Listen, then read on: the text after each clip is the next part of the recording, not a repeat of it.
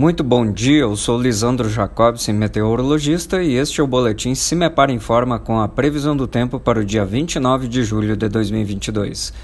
Nessa sexta-feira, uma frente fria avança rapidamente pelo estado do Paraná, provocando mudanças do tempo repentinas na maioria das cidades a previsão é de pancadas rápidas de chuva, mas de forma irregular, não ultrapassando os 10 milímetros de acumulado em grande parte do estado.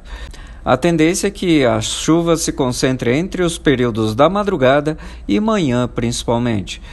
Já a partir da tarde começa a esfriar no estado e as temperaturas mínimas estão previstas para o período da noite nas regiões paranaenses com valores inferiores aos 5 graus no sul do estado e as máximas não passando de 20 graus durante o período da manhã.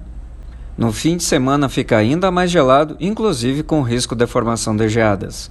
Em nosso site cimepar.br disponibilizamos a previsão detalhada, inclusive sobre essa onda de frio para todos os municípios paranaenses.